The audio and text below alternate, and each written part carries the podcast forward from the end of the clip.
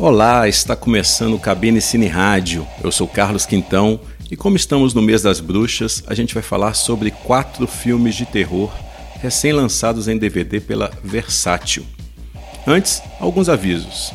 Siga a gente no Twitter, onde podemos trocar ideias e você pode mandar suas sugestões, seus comentários, suas críticas.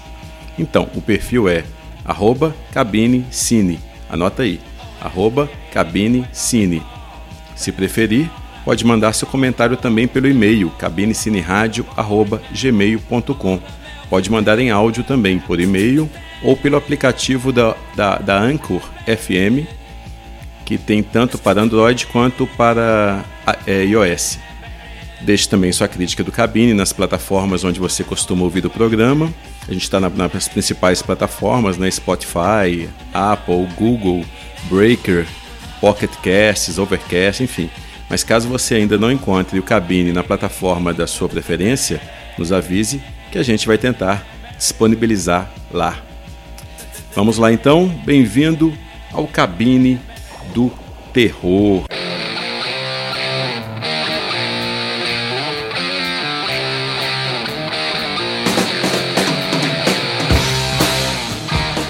Outubro, mês das bruxas. Para te ajudar a montar aquela programação para este mês, a Versátil lançou o quarto volume da coleção Zumbis no Cinema, com quatro títulos que mostram um tipo diferente de morto-vivo daquele popularizado pelo George Romero.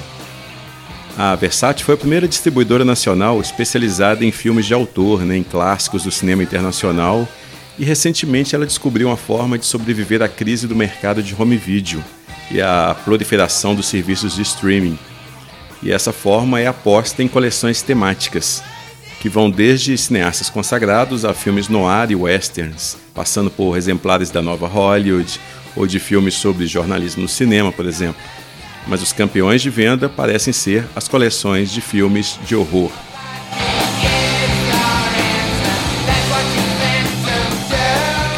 Vamos ver se eu consigo me lembrar de todas elas. Tem a coleção Obras-Primas do Terror, já com, com 12 volumes. É, tem a coleção Vampiros no Cinema, com 4 volumes. A de Slashers, com 6 volumes. A de Lovecraft no Cinema, com 3 volumes.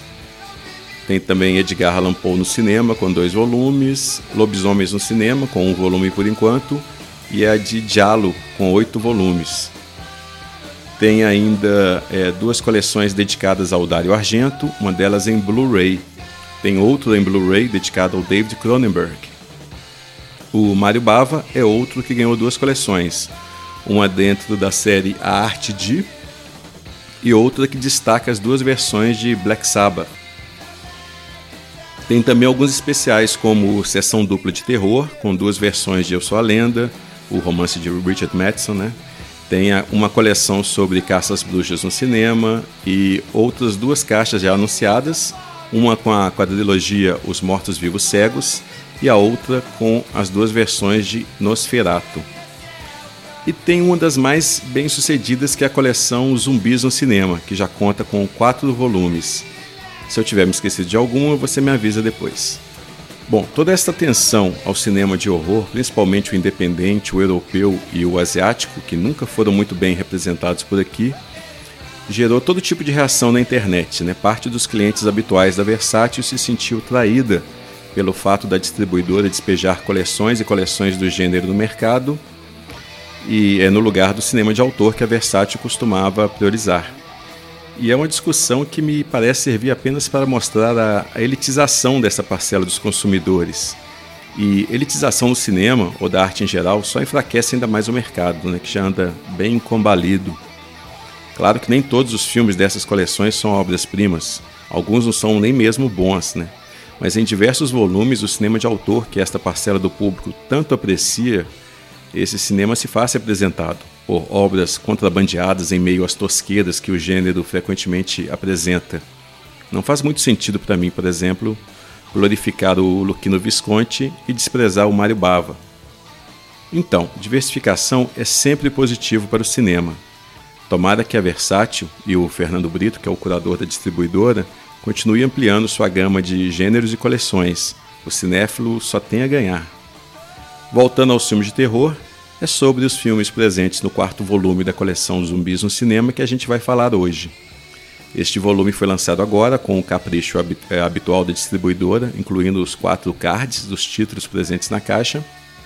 E a edição veio numa, numa caixa Amaray dupla com a luva reforçada. Né? Infelizmente, por questões de custo, as embalagens em Digipack foram abandonadas. Os filmes são Os Mortos-Vivos, de Gary Sherman, Zeder, de Pupi Avati, Os Zumbis do Mal, de Willard Hike e Ondas do Pavor, de Ken Wilderhorn.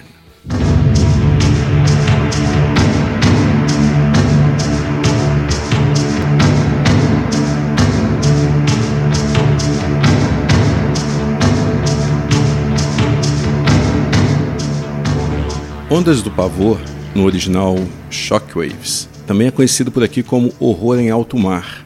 É uma produção de, de 1977 realizada em Super 16mm, o que até dá ao filme uma textura bem granulada que, que o DVD reproduz relativamente bem.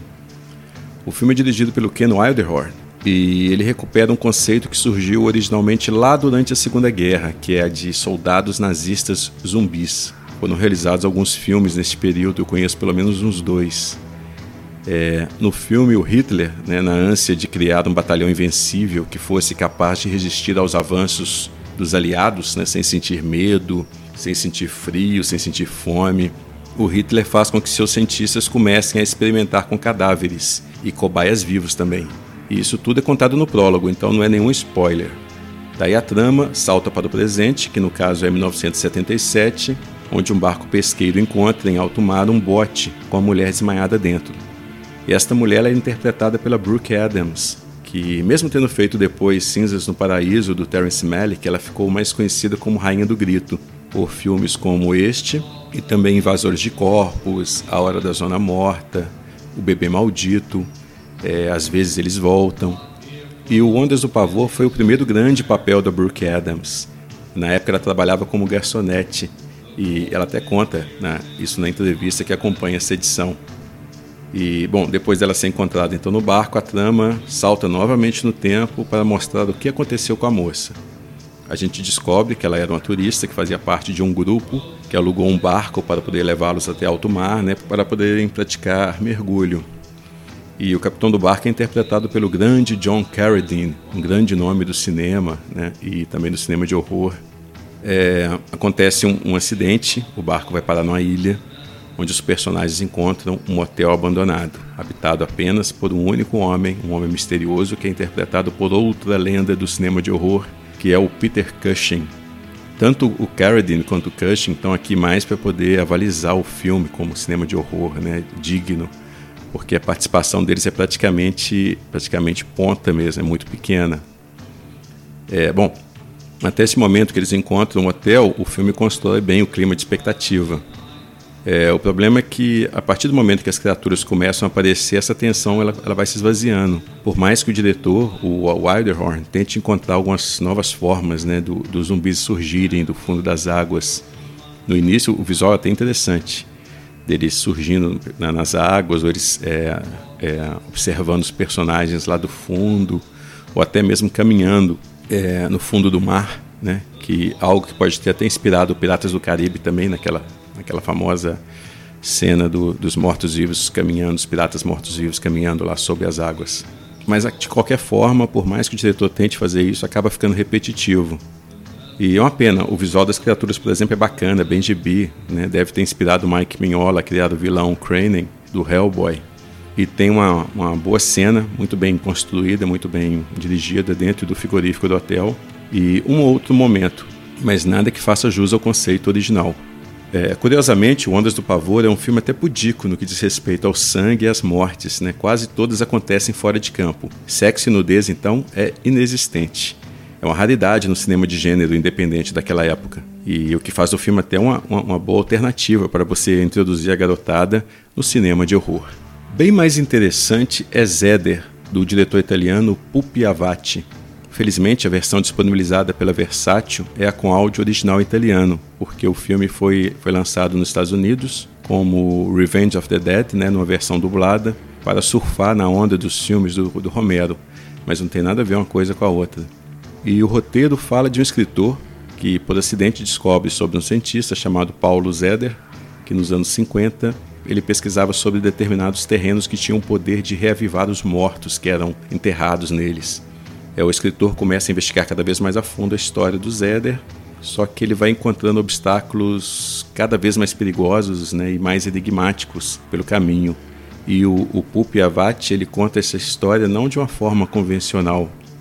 A lógica empregada na narrativa é a lógica dos sonhos. Nem tudo que aparece, que se insinua, é, nem tudo faz sentido lógico dentro da trama. Alguns personagens são mais, mais sombras, né? parecem sombras que atravessam o caminho do protagonista. Eles nunca são exatamente definidos dramaticamente.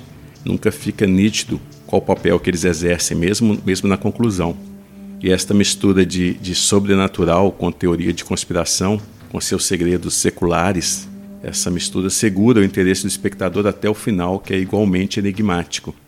O diretor parece acreditar que explicar excessivamente as intenções dos personagens, explicar o mistério, levaria ao enfraquecimento do próprio filme, e eu, eu tendo a concordar com ele.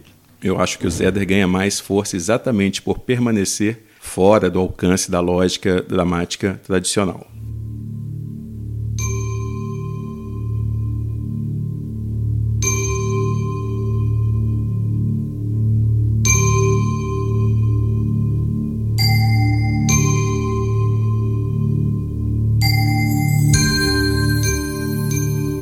Outro filme desta caixa, é Zumbis do Mal, também se constrói como, como um pesadelo.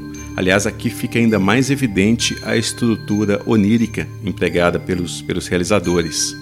O Zumbis do Mal é uma tradução bem ruim, aliás, para o original Messiah of Evil, ou Messias do Mal. E o roteiro foi escrito pelo diretor Willard Huyck e por sua esposa e também produtora Gloria Katz. Ambos são membros da mesma turma de cineastas egressa da USC, a Universidade da Califórnia do Sul, né, que, que inclui também o George Lucas. É, aliás, o casal Hayek e Katz, eles seriam constantes colaboradores do George Lucas. Eles escreveram os roteiros de Loucuras de Verão, Indiana Jones e o Templo da Perdição, é, além de Howard, o super-herói que o próprio Willard Hayek dirigiu. O projeto de Zumbis do Mal surgiu inclusive durante o processo de confecção do roteiro de Loucuras de Verão. O agente do casal conseguiu levantar um dinheiro e contatou os dois para realizarem um filme. A única condição era que fosse um filme de terror. Claro que eles toparam, né? eles tinham acabado de sair da escola de cinema e estavam loucos para começarem a fazer filmes. E em duas semanas o Hayek e a Katz escreveram o roteiro de Zumbis do Mal. O filme fala sobre uma garota que vai até uma cidade litorânea em busca do pai. Chegando lá, ela encontra a casa do pai dela abandonada e, ao ler o diário do pai dela, um artista plástico percebe que algo de maligno se apossou não apenas dele, mas de toda a cidade. E apesar da restrição de que o filme fosse de terror, o casal, né, o, o Hayek e a Katz, inseriu no projeto todas as influências que eles trouxeram da, da escola de cinema principalmente as vanguardas dos anos 60. Na, na ótima entrevista que está presente nessa edição, o Willard Hayek e a Gloria Katz eles falam que a intenção era fazer algo mais próximo dos filmes de Antonioni e do Godard que eles tanto admiravam do que dos filmes de terror do período. E mesmo com Hayek afirmando que não era muito fã do que se produzia no gênero no final dos anos 60 e início dos anos 70, é, é, inegável que, que Zumbis do Mal tem muito de Mário Bava e muito de Dario Argento, na forma como trabalha as cores, trabalha os enquadramentos. Pode ser até que esta influência tenha acontecido de forma torta, né? De repente o Bava e o Argento beberam na mesma fonte do Hayek e da Katz. É, a utilização de narração em off e de imagens que beiram o surrealismo beiram também o expressionismo, reforçam esta atmosfera onírica. O Hayek capta as locações e os cenários de forma bastante expressiva, da mesma forma que ele extrai atuações ligeiramente fora do eixo dos seus atores. É, tudo contribui para construir um pesadelo filmado, e é bem inteligente a forma como o diretor aproveita o fato do personagem, do pai, ser um artista plástico para justificar criar pinturas quase expressionistas na casa do sujeito que refletem o medo, refletem a paranoia que se instala né, nos personagens. É, algumas sequências são memoráveis, como a do, do supermercado e a do cinema. A do cinema, uma personagem ela guarda o início do filme, sem perceber que as poltronas ao seu lado e das, das fileiras de trás dela vão sendo preenchidas por mortos-vivos. E Willard Huyck, ele utiliza as cores para poder isolar a moça das criaturas. É uma citação, é uma citação bem criativa da famosa cena de Os Pássaros, na qual a Chip Hedren está sentada em frente a um playground e não percebe que os bichos vão se avolumando atrás dela. O Zumbis do Mal resulta quase numa versão nova, né, numa versão atualizada de O Vampiro, né, o Vampir do Carl Dreyer. O mesmo clima de pesadelo, a mesma busca por algo intangível, o mesmo mal permeando o celuloide. Ele, ele pode até soar pretensioso às vezes, mas eu acho que é um exemplar memorável e pouco convencional do gênero de terror.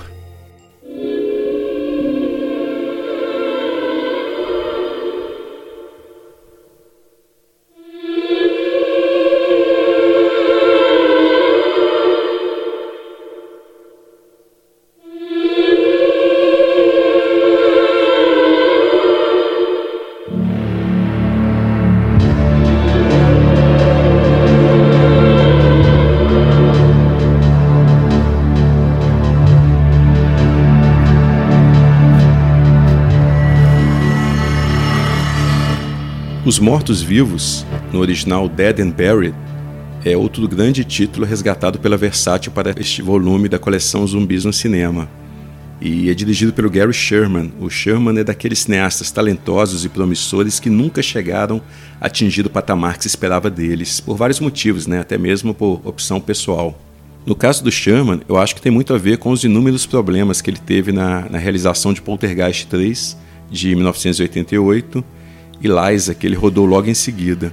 Em Poltergeist 3, sua atriz principal morreu antes do final das filmagens, né? aquela, aquela garotinha que fazia, a loirinha lá que fazia o papel principal dos filmes anteriores também. E o Sherman ele teve de terminar o filme contra a vontade dele e usando cenas que ele rodou, mas que ele nem pretendia utilizar. E no caso do Liza, o estúdio faliu no meio da produção e o filme foi enterrado. De qualquer forma, o Gary Sherman ele nunca chegou a despontar como grande nome, como aconteceu com outros egressos do, do gênero terror, que surgiram na mesma época, como Romero, o Cronenberg, o John Carpenter, o Wes Craven. Aliás, talvez seja com Wes Craven que o Gary Sherman guarde mais semelhanças, né? principalmente o Wes Craven da fase inicial. O seu estilo seco, sujo, é humor negro, é a crítica social lembram muito o que o Craven fazia em seus primeiros filmes. Este aspecto engajado não é por acaso. O Gary Sherman participou ativamente das manifestações a favor dos direitos sociais nos anos 60, e este lado politizado dele refletiu em seus filmes, principalmente em Os Mortos-Vivos. A trama se passa numa cidadezinha onde forasteiros são assassinados de forma extremamente violenta. O xerife da cidade, que é vivido pelo James Ferrentino, ele começa a investigar os casos com a ajuda do, do, do médico legista, que, que, que, é bem excêntrico, né, que é feito pelo ótimo Jack Albertson. E, mas logo os dois se deparam com evidências do além-túmulo. É, não é uma grande premissa nem muito original, mas o mais interessante é como essa premissa se desenvolve. Mérito em grande parte do roteiro do Ronald Shusett e do Dan O'Bannon, a mesma dupla de Alien, o oitavo passageiro, Inclusive tem uma entrevista excelente com o Dan O'Bannon nesta edição. É, os extras de Os Mortos-Vivos, inclusive, são tirados da ótima edição lançada em DVD e Blu-ray nos Estados Unidos pela, pela Blue Underground. Eu tenho essa edição aqui e posso confirmar que a transferência usada no DVD da Versátil utilizou o mesmo master restaurado da edição da Blue Underground. Pois bem, na entrevista com o Dan O'Bannon, ele fala que apenas serviu como script doctor no roteiro de Os Mortos-Vivos. Né? Ele só deu apenas uma consultoria, segundo ele, que ele nem deveria ter sido creditado. Só que o, o que também era produtor, insistiu que o O'Bannon fosse creditado para que o filme pudesse ser vendido como uma nova obra dos criadores de Alien.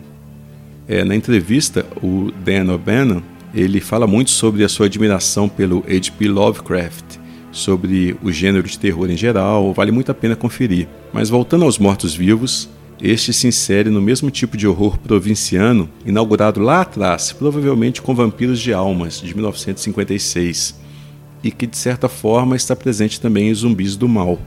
A comunidade em Os Mortos-Vivos funciona como se estivesse estacionado nos anos 50. Isso se reflete nas roupas, nos locais, né, o posto de gasolina, a lanchonete, também nas funções sociais que os integrantes da comunidade exercem. E de certa forma é uma cidade que quer parar no tempo, uma cidade morta-viva. E cada presença externa que possa vir ameaçar essa proposta, né, ela deve ser eliminada ou ser subordinada à ordem vigente, da mesma forma que Invasores de Corpos do Philip Kaufman fez alguns anos antes.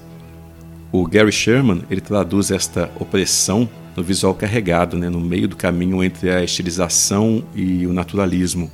É escuro, é granulado, de cores opacas, como se por trás das aparências defendidas pelos habitantes surgisse um odor fétido, um odor de morte.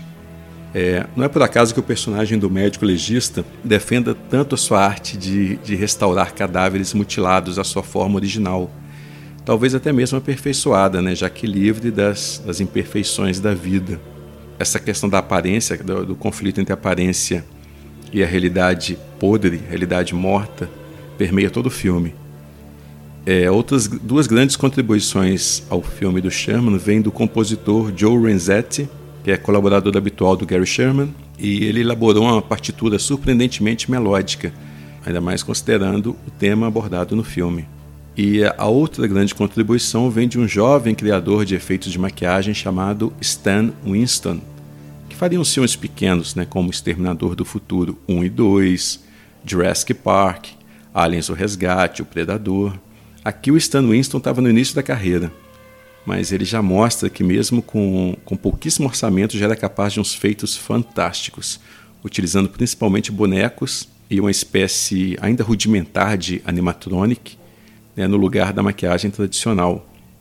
Outro dos extras do DVD é uma entrevista com o Stan Winston, onde ele revela alguns truques que, confesso, até me enganaram quando eu vi o filme.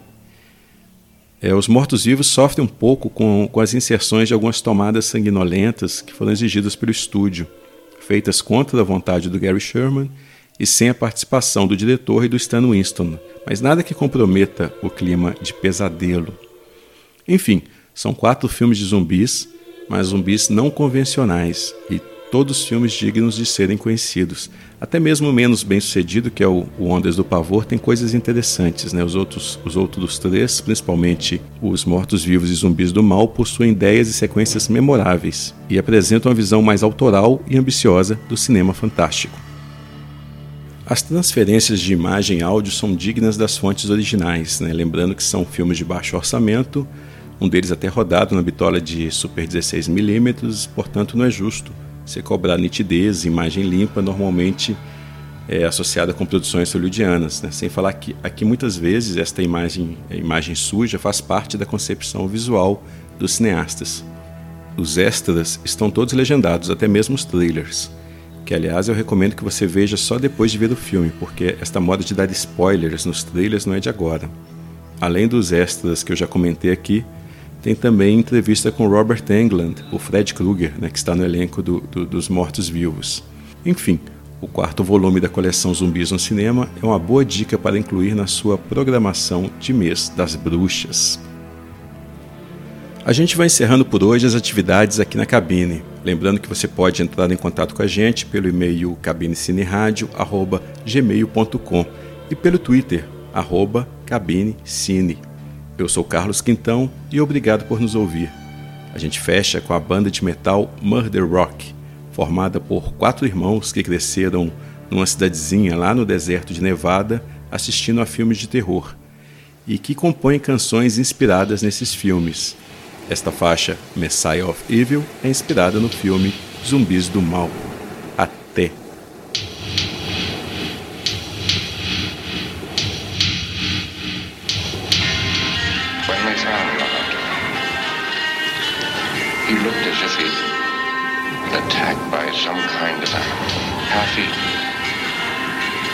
As he was dying, he told them of the dark stranger They assumed he was delirious. When he went into a fit, biting like a rabid dog, they shot him. The dark Stranger watched the chaos. And he walked into the sea and said he would return a hundred years later to a world tired and disillusioned. World looking back to old God and old dark ways. Our world.